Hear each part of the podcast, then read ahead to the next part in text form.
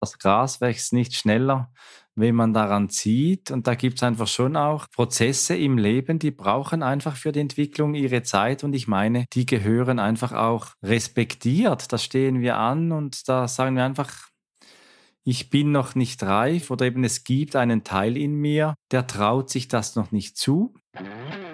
Hoi, Servus und herzlich willkommen bei einer neuen Episode von Mit Brille und Bart, deinem Podcast für Organisationsentwicklung, Coaching und Transaktionsanalyse von Armin Ziesemer und Thomas Böhlefeld. Hier erhältst du Impulse dazu, wie du Beziehung auf Augenhöhe gestaltest, deine Reflexionsfähigkeit förderst und einen bewussten Umgang mit Sprache lernst. Mein Name ist Armin Ziesemer und ich wünsche dir viel Inspiration bei dieser Episode. Sei dabei und komm mit.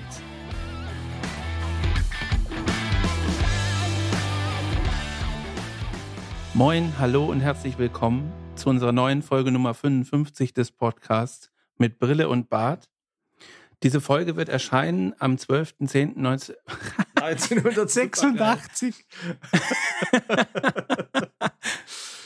Die Folge wird erscheinen am 12.10.2022.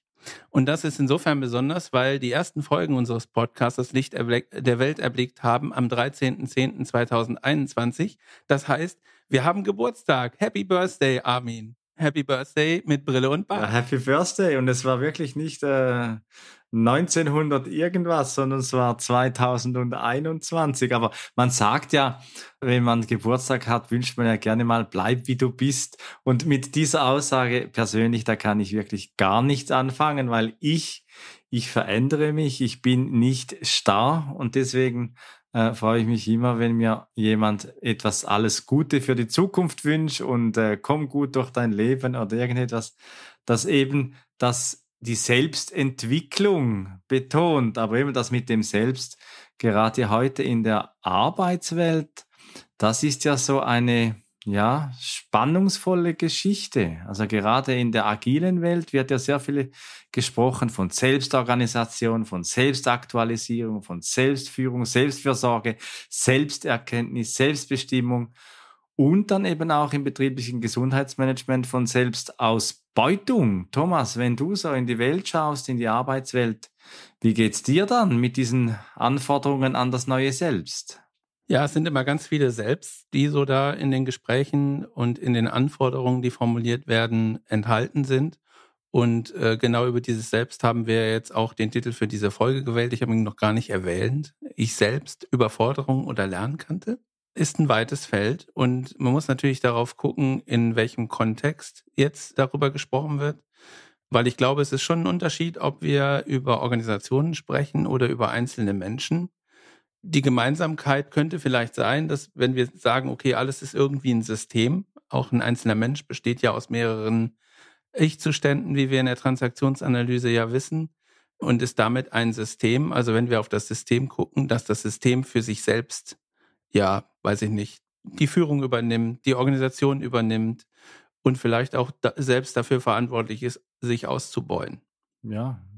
Und da gibt's halt ähm, tatsächlich, wenn ich in, in Unternehmen unterwegs bin, so manche Ausprägungen, wo halt, weiß ich nicht, die Abstimmung nicht so gut ist und dann funktioniert es nicht so richtig. Zum Beispiel Selbstorganisation ist so ein geflügeltes Wort, was jetzt irgendwie alle Organisationen haben wollen. Wir wollen Teams, die selbst organisiert arbeiten. Und manchmal ist das so, dass Führungsrollen dann damit sozusagen auch verbinden, ich kann jetzt loslassen und brauche mich nicht drum zu kümmern. Und dann ist das so ein unabgestimmter Zustand und dann funktioniert es manchmal nicht, weil die Bewegung des Teams dann anders ist, als das die Organisation braucht. Und dann muss man da irgendwie wieder korrigieren und sich wieder zusammenfinden, weil es sonst einfach in völlig unterschiedliche Richtungen geht, die dann nicht konstruktiv ist. Dieses Thema haben wir auch in Folge 33 aufgenommen mit Johannes Meinusch.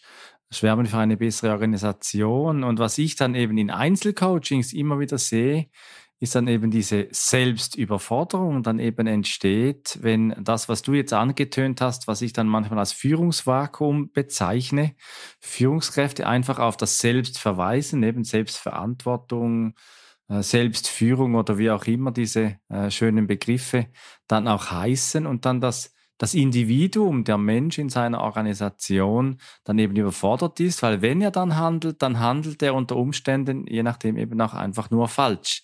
Und äh, das ist, äh, finde ich, immer wieder eine große Herausforderung, gerade in der Diskussion, die ja heute auch wieder geführt wird mit Gen Z, die ja diese Generation, die anscheinend ja eben sehr gut sagen kann, was die eigenen Bedürfnisse sind, die ausdrücken können, was wollen sie und wie wollen sie selbst durchs Leben. Und dann ja schon die Frage stellt, kommen da nicht die Geister, die wir gerufen haben? Ein Stück weit ist das so. Wenn wir sagen, wir wollen selbstbewusstere Menschen haben und äh, selbstorganisierte Menschen in den Organisationen haben, dann ist das natürlich so vergleichbar mit, mit Teamsport, würde ich sagen wo ja häufig auch zitiert wird, naja, die äh, Qualität der Mannschaft ist nicht die Summe der Einzelspielerinnen, sondern äh, das, was sozusagen zwischen den Spielerinnen an Chemie noch passiert, ist dann der Booster. Und wenn wir das jetzt auf einen Arbeitskontext wieder äh, projizieren, dann ist es ja so, wenn ich jetzt Menschen habe, die selbst organisiert sind, bezogen auf den eigenen Arbeitsplatz, bezogen auf die eigene Aufgabe, dann kann das zwar in dem Kontext gut funktionieren, aber im Team eben nicht, weil die alle irgendwie gefühlt dann nebeneinander herarbeiten. Das ist ja auch das Thema, wenn die Führungsrolle nicht sich darum kümmert, wie ist denn jetzt so ein Alignment mit dem Team und sagt, Selbstorganisation heißt, ihr müsst jetzt alleine laufen und wehe, ihr fragt mich nochmal, dann machen die halt irgendwie für sich. Und das ist aber dann nicht gut. So. Und insofern, ja, wenn wir selbstbewusste Menschen haben möchten, was ja auch gut ist, also äh, will ich gar nicht verteufeln, dass das nicht falsch rüberkommt. Aber wenn ich nur darauf achte, dass das sozusagen Spitzensportler sind, um mal in dem Teamsport zu bleiben, es sind Spitzensportler und ich kaufe von äh, auf jeder Position die besten Menschen in die Mannschaft rein, ähm, dann funktioniert es als Mannschaft trotzdem nicht. Ja, der Holländer, der sagt ja, Icke, Nicke, Nicke, der Rest kann ersticken. Also ich, ich, ich, der Rest kann ersticken. Und so diese Teamstrukturen, das gibt es dann auch immer wieder. Und dass diese Abstimmungen, diese Zusammenarbeit dann eben auch irgendwo happert, dass es zu Konflikten führt. Wir haben ja in der Folge 52 mit BISDEF-SecOps das auch ein bisschen in äh, der organisationalen Ebene äh, angeschnitten, dass es ja eben nicht nur in Persönlichkeiten drin, in, im inneren Dialog, Engelchen, Teufelchen Diskussionen, sondern eben auch zwischen Abteilungen und Divisionen diese Abstimmungsthemen auch gibt, gerade wie im Inneren.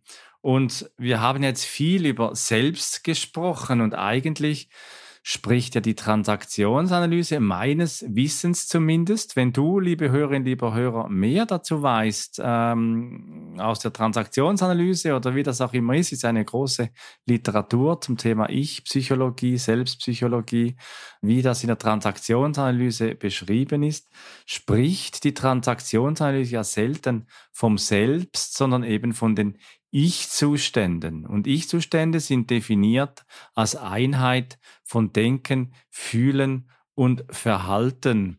Und da gibt's ja eben auch mehrere in einem drin. Ja, ich muss, äh, jetzt wo du das sagst, ich komme gleich drauf, ich muss an, an den Film denken, alles steht Kopf. So ein Disney-Film, wo im Kopf eines Menschen unterschiedliche Gefühle die Geschicke des Menschen lenken da geht's nicht um Ich-Zustände, also Eltern-Ich, Erwachsenen-Ich und Kind-Ich, sondern da geht's um Freude, Kummer, Angst, Wut und Ekel, die sich dann äh, da auseinandersetzen und gegenseitig versuchen zu übertrumpfen, um halt bestimmte Entscheidungen in dem Mensch äh, hervorzurufen. Wenn wir auf die Transaktionsanalyse gucken, dann sind wir in den Ich-Zuständen so. Es gibt aber äh, dann auch die Integration, dass man sagt, okay, das alles insgesamt macht sozusagen einen Menschen aus und alle Ich-Zustände sind in allen Menschen drin, egal welches Alter sie haben. Und ähm, naja, vielleicht kann man sich darauf einigen, dass so die Summe aller Ich-Zustände dann als das Selbst zu sehen ist. Also wenn ich auf mich selbst gucke, dann muss ich das gesamte Bild betrachten. Wenn ich auf äh, Ursachen suche für bestimmte, weiß ich nicht, Emotionen oder sonstige Reaktionen, die ich, die ich so habe auf bestimmte Kontexte beispielsweise, dann muss ich mir halt die Einzelteile angucken. Aber das alles insgesamt ist ein System und das kann man dann als selbst bezeichnen, würde ich sagen. Ja, da finde ich das, was du so mit dem Film Alles steht Kopf beschreibst, finde ich äh, sehr bildhaft beschrieben, dass wir eben verschiedene äh, Figuren auch in uns gestalten können, gerade eben auch in Coaching-Prozessen, wenn Menschen dann sagen, ich bin unsicher, dann habe ich mir angewöhnt, immer wieder mal auch zu sagen, ich glaube nicht, dass Sie unsicher sind, sondern ich gehe davon aus, dass ein Teil von Ihnen sich unsicher fühlt oder äh, so in diese Richtung etwas, damit eben auch andere Stimmen äh, vielleicht etwas mehr äh, Beachtung schenken können, gerade auch eben in dieser Persönlichkeitsentwicklung, in der Selbstentwicklung. Und was du gesagt hast, ja richtig, also das äh, Selbst wird in verschiedenen Quellen wirklich auch äh, verwendet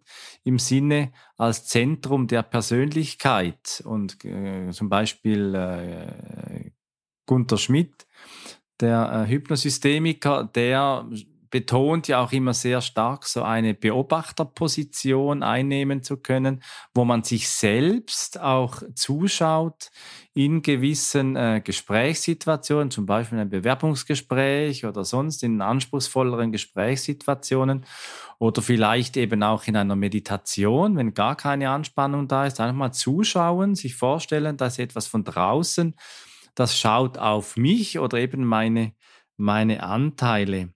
Wer da etwas ganz Spannendes noch dazu gemacht hat, war Bernd Schmid, ein äh, Transaktionsanalytiker, und der hat so das Drei-Welten-Modell entwickelt. Und das umfasst die Beschreibung der Persönlichkeit, die er ins Zentrum stellt, in drei Welten, die organisationale Welt, die professionelle Welt und die private Welt. Und die organisationale Welt steht so für das Leben und das Arbeiten die professionelle Welt für Bildung und äh, Kompetenzen und die private Welt ebenso für soziales, gesellschaftliches, zwischenmenschliches.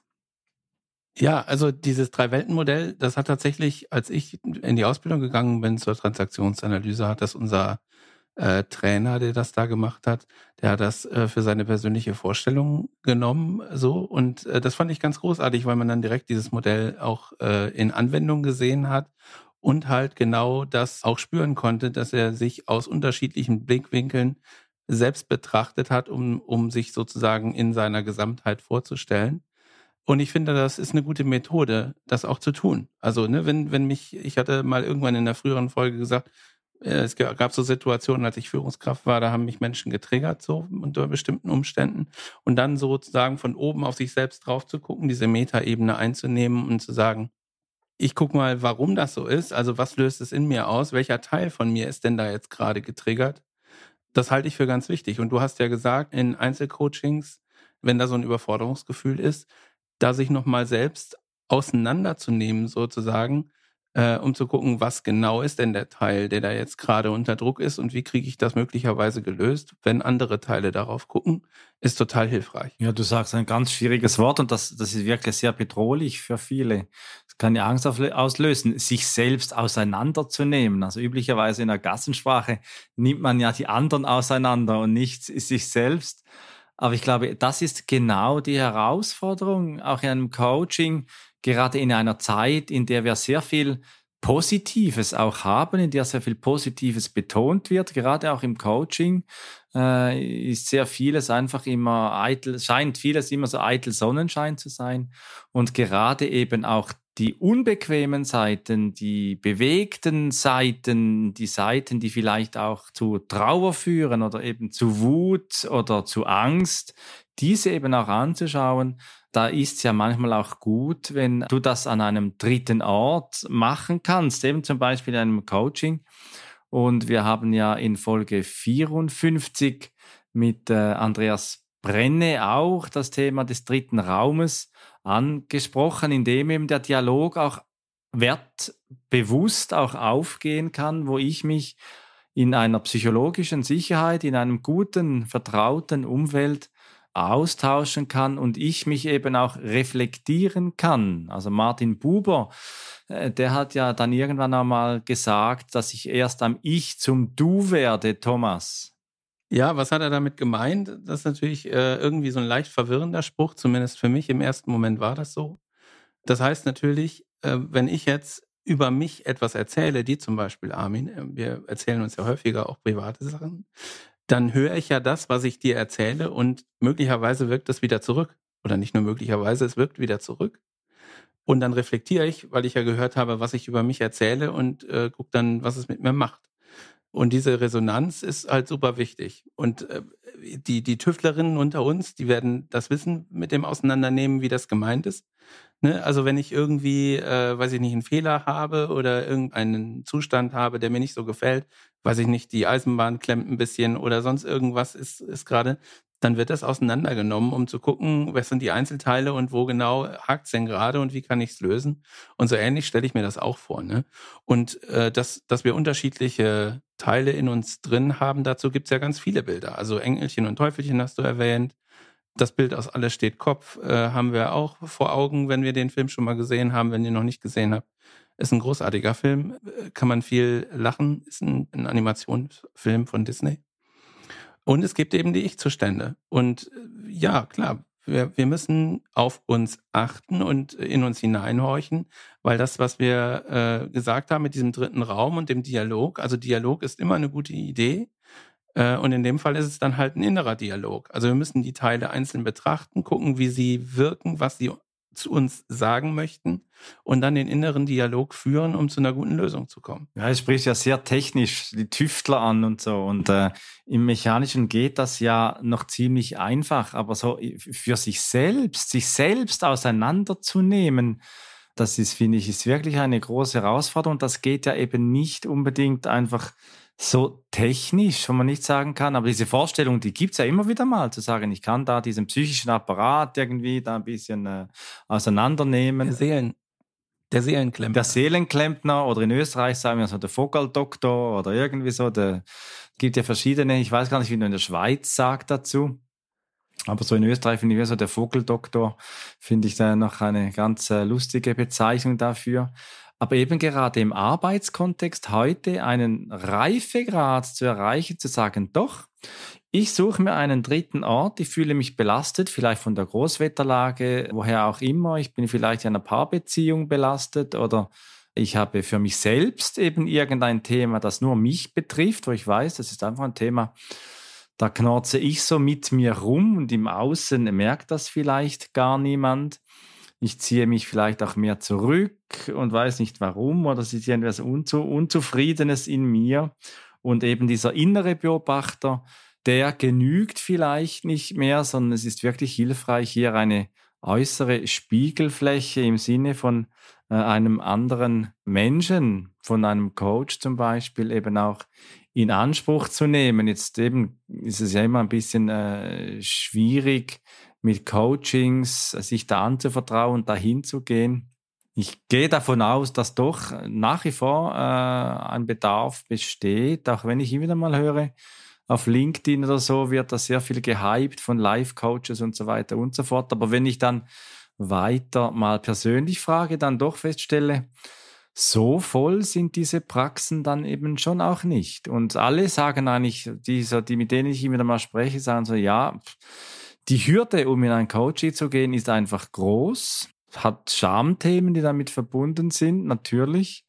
Aber eben genau auf der anderen Seite, wenn ich aus der betrieblichen Gesundheit spreche, die Zahlen, sei es in Deutschland, Österreich oder Schweiz, für die psychosoziale Belastung in Organisationen, die nimmt einfach laufend weiter zu.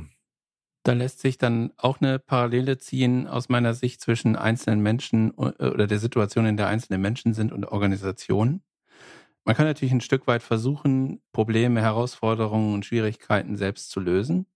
In der Organisation wird man das häufig tun, so wie wir das in unserer Folge 50 gemacht haben, durch eine Retrospektive. Also man setzt sich zusammen, guckt irgendwie auf einen bestimmten Zeitraum oder auf eine bestimmte Situation und überlegt, was daraus der Lernpunkt ist und wie man mit diesem, mit diesem Lernpunkt umgehen kann, um zukünftig dieses Problem nicht mehr zu haben oder zumindest abzumildern. Und für mich persönlich, also wenn wir sagen, beides sind Systeme, sowohl Mensch als auch Organisation, dann kann ich das für mich natürlich auch machen. Ich kann in so eine Art Retrospektive gehen und sagen, wie habe ich in der Situation ge gearbeitet, reagiert, mich gefühlt, keine Ahnung.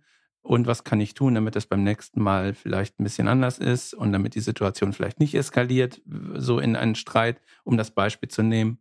Das kann ich alles machen.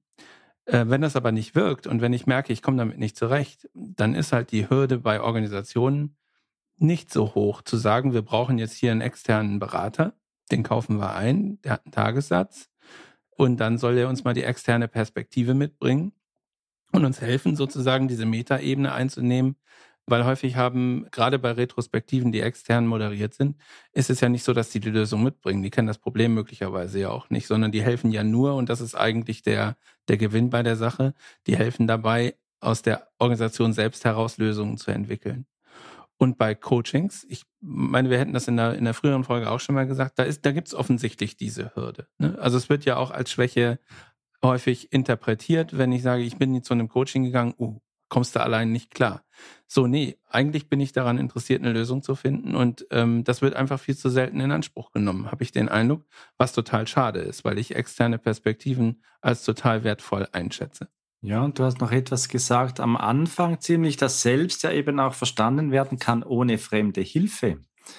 Nicht im Sinne von äh, jetzt irgendeine psychologische Betrachtung des Selbst oder Ich-Zustände oder was wir jetzt so konzeptionell aus der Transaktionsanalyse oder überhaupt aus der Psychologie so mitgenommen haben, sondern wirklich das Verständnis von Selbst. Ich kann das selbst, das ist ja auch ein kindliches äh, Bedürfnis, es auch selbst zu können, selbst laufen zu können, selbst äh, essen zu können dieser Drang nach Autonomie, den kennen wir als Menschen ja auch und das ist ja auch gut und richtig und dahin hat ja auch die Transaktionsanalyse in ihren Grundüberzeugungen die Haltung, dass eben der Mensch auch die Fähigkeit hat zu denken, also selbst zu denken und äh, autonom zu werden, ist ja eines der hohen Ziele, wo ich dann merke, Autonomie wird aber dann doch immer gerne auch mal einfach als äh, starker Egozentrismus verstanden, als Egoismus, eben Icke Nicke, der Rest kann noch sticken, so im, im holländischen äh, Sprachmodus.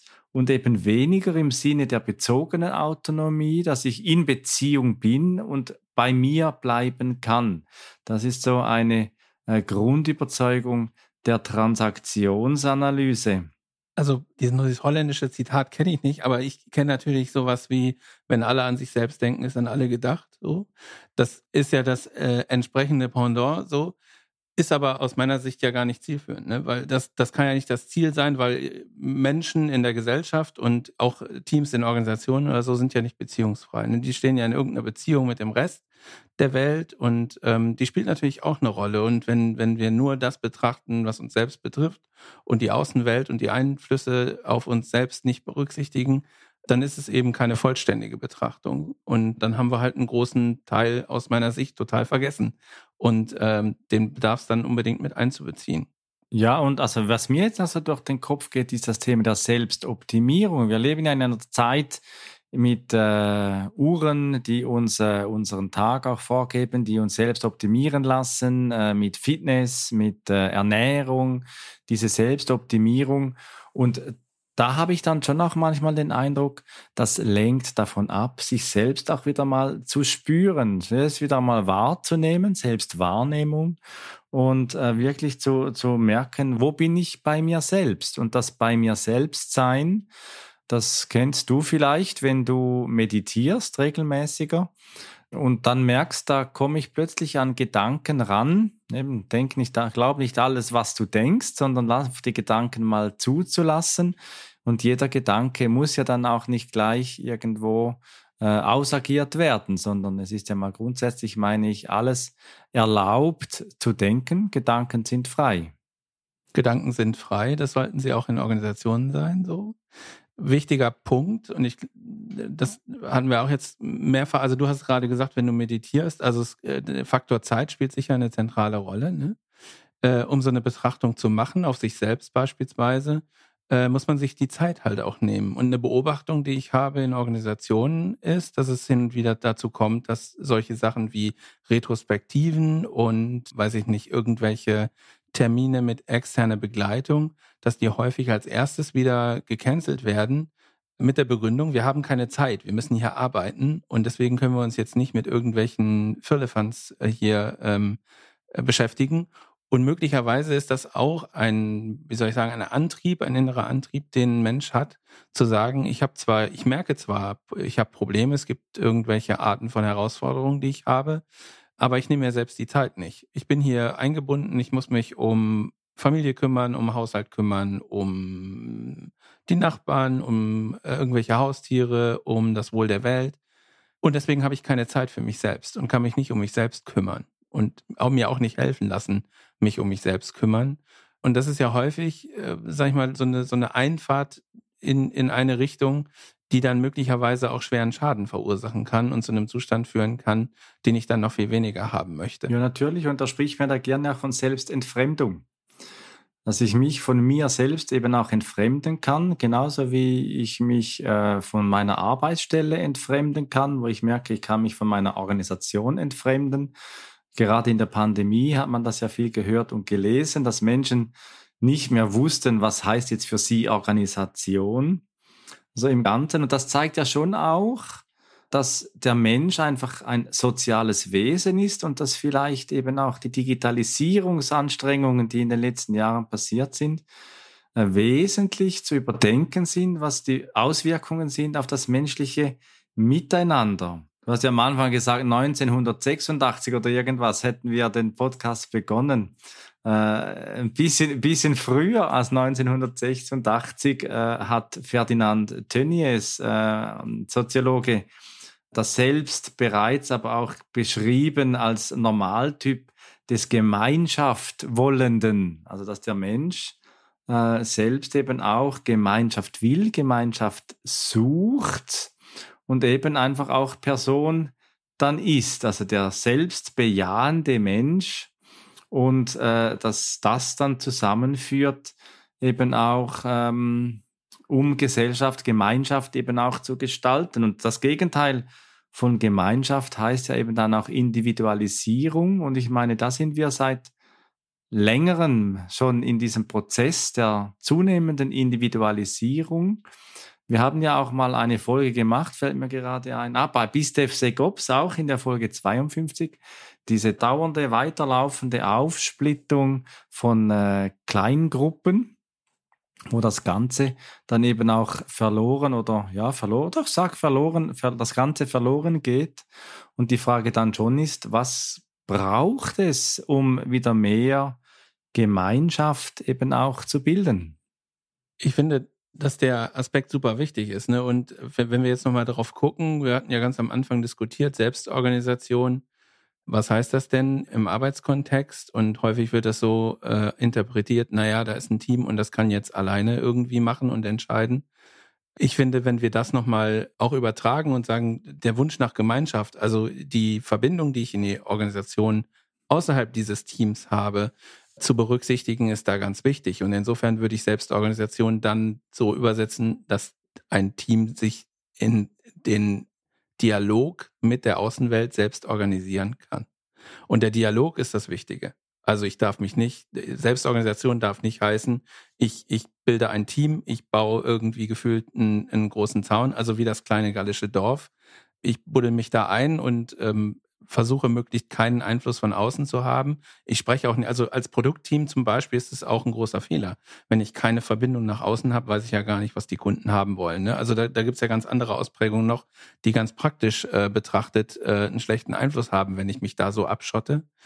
Und das gilt ja dann auch für die einzelnen Menschen. Also wenn ich äh, per Ausschreibung oder Stellenausschreibung äh, jemanden suche, der sich selbst führen kann, natürlich ist es gut, wenn der seinen, seinen Arbeitsplatz sozusagen im, im Griff hat und seinen Schreibtisch selbst gestaltet. Das ist jetzt äh, ein schlechtes Beispiel, ist mir klar und soll auch nicht lächerlich gemacht werden. Aber das, das ist wichtig, aber das ist nicht alles. Also Selbstführung heißt dann in dem Fall, ich muss mir den Kontakt mit der Außenwelt suchen, um gute Entscheidungen treffen zu können in Verbindung mit der Gemeinschaft, die da eben vorherrscht und den Verbindungen, die ich habe. Sowohl in mein direktes Team, dem ich vielleicht angehöre, aber auch in den Rest der Organisation und auch zu einer Führungsrolle. Die gehören ja mit zu diesem Gesamteinfluss, den ich da habe. Und äh, ich finde, äh, das ist ein total wichtiger Aspekt. Ja, natürlich. Eben, wie Martin Buber gesagt hat, am Du erst werde ich zum Ich. Und da haben wir auch in uns so ein Selbstkonzept, wie wir unser Selbst entwerfen und uns selbst auch immer wieder mal beschreiben, so die Gesamtheit unserer Vorstellungen eben von uns selbst. Und dann auf der anderen Seite so ein berufliches Selbstbild, wie wir uns selbst sehen. Das ist vielleicht eher bewertend. Äh, entweder fühle ich mich nicht genügend oder ich fühle mich übergenügend. Äh, vielleicht auch äh, das Gefühl, ich bin der Einzige, der es kann.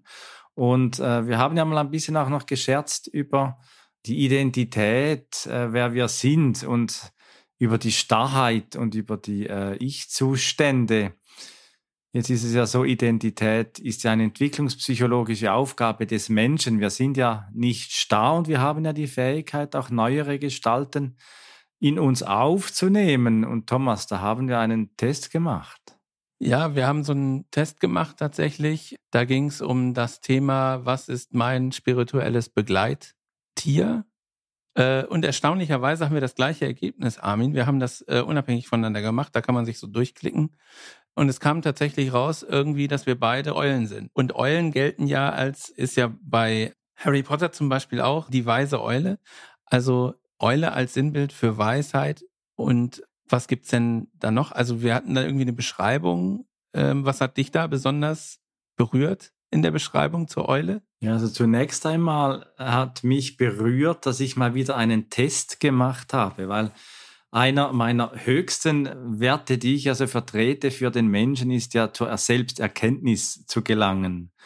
Und, äh, das, und die Innenschau, nach innen zu schauen und da zu reflektieren und wieder mal so einen Test zu machen, das ist schon etwas, wo ich immer merke, so in Coachings, da sind ja diese Tests auch sehr beliebt, äh, sei es ein AEC-Disk-Test oder Insights oder wie diese Tests alle heißen. Und wenn es aussagekräftige Tests sind, die nicht einfach sagen, du hast irgendwie Punkt 1, Punkt 2, Punkt 3, Punkt 4 und dann musst du das glauben, sondern die eine differenziertere Aussage machen, die mir eine Spiegelfläche anbieten, dann finde ich, sind solche Tests äh, ganz, ganz spannend als Reflexionsfläche. Und bei der Eule, bei diesem Test, sagt's ja, dein Geist ist weise, friedlich, reif und verantwortungsvoll. Das gefällt mir natürlich gern, wenn so etwas über mich irgendwo da auf dem Bildschirm erscheint. Friedlich würde ich jetzt nicht immer sagen, aber äh, reif und verantwortungsvoll oder eben auch verbindlich nehme ich schon für mich in Anspruch. Und auch mit der Auseinandersetzung mit der Weisheit, mit der Philosophie, mit der Liebe zur Weisheit habe ich ja auch eine sehr enge Beziehung. Was hat dich denn, Thomas, an diesem Testergebnis dann so angesprochen? Also zunächst mal mache ich solche Tests in der Regel nicht. So, weil auch ich lese auch keine Horoskope, weil ich einfach glaube, die sind dann so formuliert, dass es irgendwie immer passt. Äh, wenn ich sie dann mache, dann bin ich bei dir, so als Reflexionsfläche äh, zu gucken, ähm, was passt davon, wo liegen die vielleicht auch falsch. Also das kann ja durchaus sein. Und was mich hier besonders ähm, angesprochen hat, war äh, der Satz, du weißt, dass es seine Zeit braucht, sein eigenes Wesen zu erforschen. Das ist ja das, was wir gerade im, in, jetzt, während wir sprechen, auch nochmal gesagt haben, dieses sich Zeit nehmen für eine Betrachtung. Was ist gerade meine Herausforderung vielleicht? Ähm, welchen Zustand habe ich gerade? Und wie kann ich aus diesem Zustand, wenn ich ihn nicht haben will, wie kann ich da wieder rauskommen? Das braucht Zeit. Und das ist auch das, was ich in Organisationen immer wieder sage. Wir können wenn wir nachhaltig wirken möchten, wenn ihr eine Selbstwirksamkeit haben wollt, die nachhaltig ist, dann geht das nicht husch husch und wir machen mal zwei Termine, eine halbe Stunde und dann ist es weg, sondern es braucht einfach seine Zeit. Und das hat mich hier einfach, ich nehme das jetzt einfach mal als Bestätigung. Ich bin eine Eule, weil ich weiß, dass man Zeit braucht für Veränderung. Ja, wirklich. Und diese Zeit sich nehmen, auch für sich selbst, das hast du vorhin schon einmal angetönt. Wir leben in einer Zeit, in der alles sehr schnell äh, lebig ist, sehr schnell gehen muss. Eben auch Selbstoptimierung, Ernährungsumstellungen und äh, was dann alles schnell, schnell, schnell äh, gemacht werden muss. Und eben zu sehen, äh, ist vielleicht auch so ein Kalenderspruch, aber das Gras wächst nicht schneller, wenn man daran zieht. Und da gibt es einfach schon auch Prozesse im Leben, die brauchen einfach für die Entwicklung ihre Zeit. Und ich meine, die gehören einfach auch respektiert. Da stehen wir an und da sagen wir einfach, ich bin noch nicht reif, ich fühle mich noch nicht reif oder eben es gibt einen Teil in mir, der traut sich das noch nicht zu. Es gibt einen Teil in mir, dem fehlt der Mut und dann eben auch diese Aspekte meiner Persönlichkeit auch ernst zu nehmen. Thomas, du selbst, was nimmst du heute aus unserer gemeinsamen Folge mit?